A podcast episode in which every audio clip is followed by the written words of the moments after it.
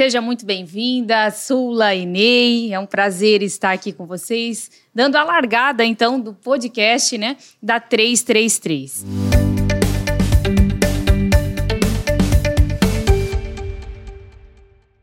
Sula, agora falando um pouquinho sobre a sustentabilidade, né? Quais são os principais desafios eh, enfrentados pela suinocultura em relação à sustentabilidade? Bom, a gente tem bastante desafios, mas bastante oportunidades. Vamos falar em desafios e oportunidades, então. A suinocultura, assim como qualquer outra atividade agropecuária, tem sido alvo de diversas especulações, diversos questionamentos e, claro, a gente tem condições de trazer respostas né, e trabalhar também é, para trazer soluções para aquilo que tem sido questionado. Se a gente considerar, Gislaine, quais são os temas materiais que hoje têm sido apontados pelos principais instrumentos de mercado, que são aqueles índices que avaliam as empresas, por exemplo, né, do capital aberto. Não se limita a elas a questão, mas a gente tem aí uma referência boa, que são esses instrumentos de mercado. Os principais temas materiais que hoje a gente tem na suinocultura é questão de bem-estar animal, uso de antimicrobianos, né? as questões relacionadas à própria segurança do produto, né, que é um dos temas que a gente tem, mas a gente sempre trabalha de uma maneira muito tranquila com relação a isso, né? Hoje a gente enfrenta a parte de saúde animal, né, que, que é um desafio que o mundo inteiro está enfrentando e o Brasil tem trabalhado de maneira muito profissional, com bastante êxito, né?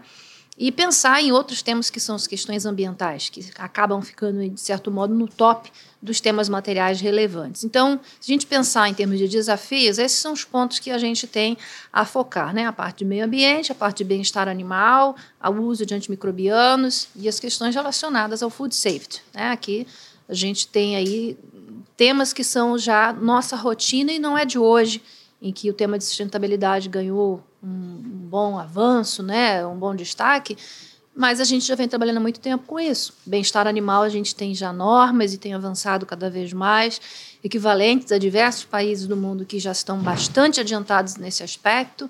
As questões de uso antimicrobianos também a gente tem avançado, é uma, uma temática que o Ministério da Agricultura do Brasil vem avançando e muitas empresas já assumiram compromissos independentes do que se vem de aspecto regulatório, como da mesma forma para o bem-estar animal.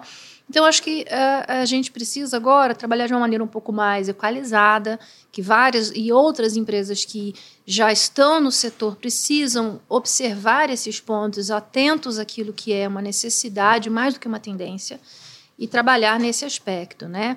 E buscar empregar todo o nosso diferencial que a gente tem como indústria brasileira para atendimento desses quesitos, que são oportunidades Muitas vezes as regras surgem, surgem às vezes de mercados que cujos consumidores têm já uma, uma, uma ação, uma, uma atividade mais intensa e uma observação mais intensa sobre esses requisitos, e aí recai para nós, como países também né, é, exportadores, como país de grande referência para a produção, e acaba que a gente consegue, de certo modo, responder a esses anseios sem perder a competitividade. Então, desafio sempre vai ser para a sustentabilidade é ser competitivo, manter a competitividade e empregar padrões cada vez mais elevados.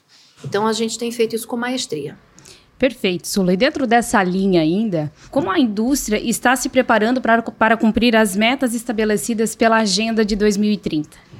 Algumas empresas né, já possuem esses compromissos, colocaram né, dentro das suas metas alguns desses ODS e a gente percebe que tem observado, tem tido né, avanços. Então, dentre os diversos em que a gente já possui alguns compromissos, ODS 12, por exemplo, né, fala da produção sustentável, acaba se entrando dentro desse aspecto diversos outros, como eu comentei a respeito do bem-estar animal, por exemplo, né, as questões relacionadas à utilização de recursos, o uso da água é um tema material muito importante, por exemplo, e a gente vê empresas empregando bastante trabalhos muito proativos, muito significantes nesse aspecto, a questão do impacto ambiental também.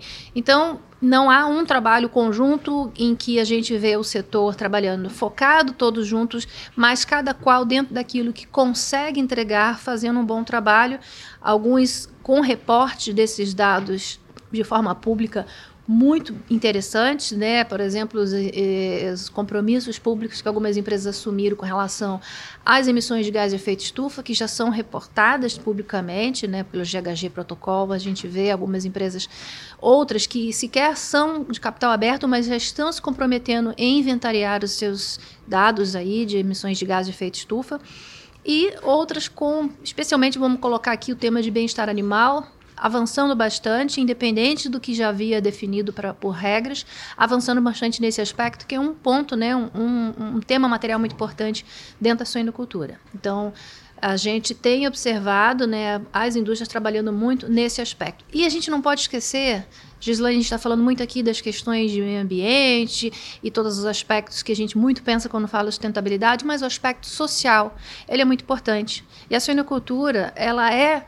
uma atividade que traz um grande benefício para a sociedade em termos de emprego e renda.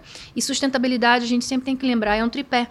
Sem a parte econômica, sem esse desenvolvimento da sociedade, do aspecto econômico e social, a gente não consegue manter os demais. Então, esse é um ponto muito importante que a suinocultura entrega muito bem, que é o aspecto social. A poder colocar fixação do homem no campo, trabalho no, no, no meio rural e associação familiar tudo isso são aspectos dentro de um, um, uma dimensão econômica e social muito importante que fazem parte da sustentabilidade. Perfeito, Sula. É, Ney, dentro ainda dessa, dessa linha de, de raciocínio, é, quais, são, quais seriam né, os avanços recentes na suinocultura em termos de inovação, né, inovações é, tecnológicas e melhorias práticas é, que têm impulsionado a sustentabilidade no setor?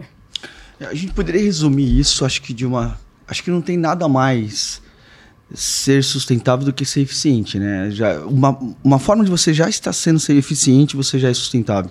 Eu tenho participado de, de algumas bancas é, de teses e dissertações é, onde que mostra alguns avanços na nutrição da suinicultura e também da avicultura e eu sempre tenho pedido que é possível você mensurar esses impactos ambientais dessa forma eficiente. E, e essa resposta ela já tem vindo ao longo das décadas. Eu acho que a Sula ela resumiu bem. O bem-estar animal é um dos tópicos mais quentes que eu acho que eu tenho visto hoje. É a questão da qualidade da água. E, e eu vejo muito com as oportunidades que elas já foram criadas e são, estão sendo bem trabalhadas. É, quando a Sula fala da segurança alimentar, quando ela comenta da questão de retirada de promotores de crescimento, são práticas hoje de que os produtores já têm acesso a isso. São práticas que hoje veterinários ou tecnistas em campos hoje já têm tido técnicas de como poder ajudar nesse, nesse quesito. É, pensando na parte de nutrição, no passado a gente trabalhava muito de ser eficiente de melhorar a produtividade. E quando você está sendo isso, a gente consegue mensurar esse impacto ambiental também, olhando pelo lado da nutrição. Mas a gente consegue também buscar cada ponto dessas ODSs ali, o que a gente pode melhorar. Por exemplo, a questão da água é, quando você tem uma melhoria da qualidade da proteína bruta, de, uma, de redução da proteína bruta. Quando você tem, por exemplo, a retirada de promotores de crescimento, a gente está falando de saúde e bem-estar. A gente tem a questão também de redução de gases de efeito estufas, oferecendo uma melhor nutrição, por exemplo, para os animais são hoje eu diria que a evolução tecnológica ela vem ocorrendo e, e, é possível hoje a gente poder mensurar grande parte disso. Perfeito. Dentro dessa linha ainda, Ney Sula, é, o que, que a gente poderia citar aqui em relação a, aos desafios enfrentados é, pela produção animal na busca pela implementação dos princípios da Agenda de 2030 da ONU? Uh, e quais as estratégias né, podem ser adotadas para superar esses, esses obstáculos é, e alcançar as metas? Né? Olha, é interessante que a, a sua trouxe bem, comentando diversos, tanto o fornecedor quanto o produtor, ele tem sua agenda muito bem definida, né? Então hoje os relatórios de sustentabilidade dentro das empresas têm crescido bastante, tanto o fornecedor também, e eles trabalham muito bem com essa matriz de materialidade, de que forma que se pode se ajudar. Eu acho que esse compromisso com a agenda 2030, ela tem ganhado força. A gente tem visto isso dentro do mercado de proteína animal, um comprometimento crescido bastante esse interesse de como poder atender isso. E essa velocidade ela vai ter que ocorrer, né? Isso a gente vai precisar chegar de uma certa forma. É uma realidade, não tem como a gente voltar. Não é algo só que é bonito de se fazer, é mais algo que tem que ser feito. É algo que está em cima da mesa para ser discutido, sendo trabalhado.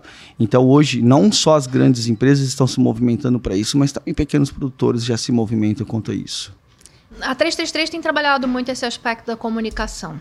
E a comunicação é um aspecto importante da sustentabilidade também. Hoje o consumidor ele está ávido e buscando respostas porque às vezes faltou uma comunicação. Uhum. Então é muito importante a gente pensar e saldo até a 333 por esse belo trabalho com relação à comunicação e pensar no seguinte, a gente está falando de meta, né? A meta de, da ODS, né? Ela tem diversas é, objetivos e para alcançá-los existem as metas. Para que eu possa fazer alcance dessa meta, eu tenho que monitorar e eu tenho que determinar uma, uma avaliação. O que a gente percebe muito, Gislane, é que há muitas iniciativas sendo realizadas, mas pouco se contabiliza ou pouco se consegue organizar os dados para se contar essa história para depois falar eu alcancei a meta. Então a gente percebe, às vezes, até um, um desperdício de uma oportunidade de se comunicar uma boa ação, porque não houve o cuidado de se organizar aquilo.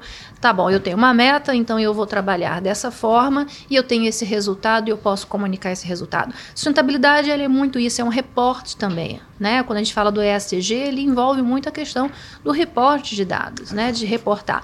E eu só consigo reportar ou comunicar aquilo que eu organizei e que eu realmente tenho informações sólidas. Senão vira uma coisa, estou fazendo, vou fazer, penso em fazer.